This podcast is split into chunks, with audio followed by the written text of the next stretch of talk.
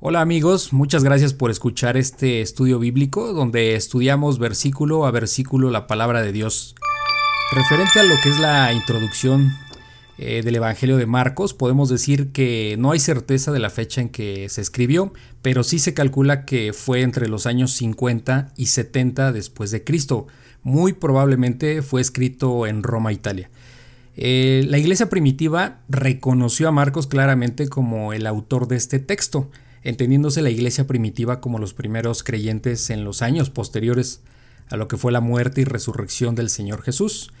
El Evangelio de Marcos lleva el nombre de su autor, quien fue alguien muy cercano al apóstol Pedro.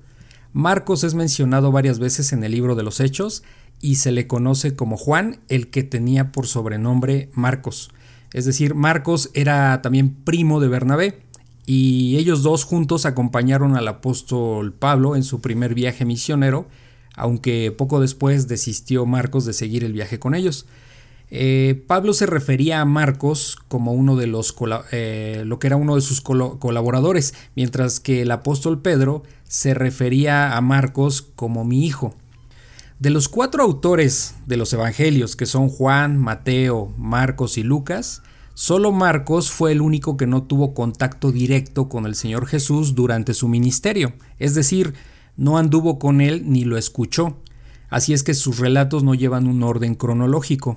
Marcos básicamente aprendió del apóstol Pedro y de sus predicaciones. Por eso en el tiempo de la iglesia primitiva se referían a este evangelio como las memorias de Pedro y a Marcos lo llamaban el discípulo e intérprete de Pedro.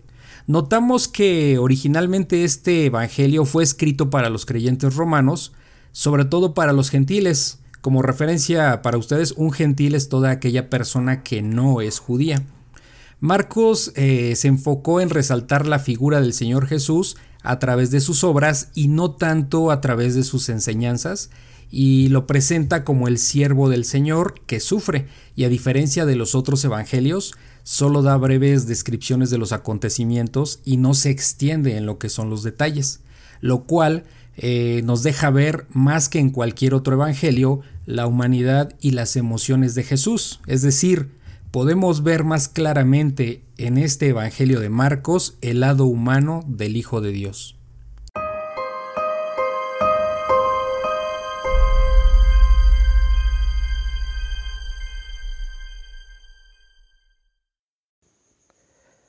Hola mis queridos hermanos y amigos, quiero este, hacer una aclaración en esta introducción al Evangelio de Marcos. Por ahí mencioné erróneamente que Marcos fue el único que no vio directamente al Señor Jesucristo de los cuatro, hablando de los cuatro evangelios. Y no es así porque Lucas tampoco lo vio. Lucas hizo un eh, ahí fue un error de mi parte, pero sí quiero corregirlo. Lucas tampoco estuvo presente en, el tiempo del Señor Jesucristo, sino más bien Lucas a lo que se abocó es a, pues a recabar la información a través de, las, de muchas personas que sí trataron directamente con el Señor Jesucristo. Entonces, de los cuatro evangelios, quienes sí trataron directamente fue Juan, o sea, el discípulo amado, y el Evangelio de Juan, y, y Mateo, quien escribió el Evangelio de Mateo. Mateo era uno de los de los, junto con Juan, eran dos de los doce apóstoles. Mateo era un publicano, es decir, un cobrador de impuestos. Entonces, pero Marcos era discípulo del apóstol Pedro, ¿sí?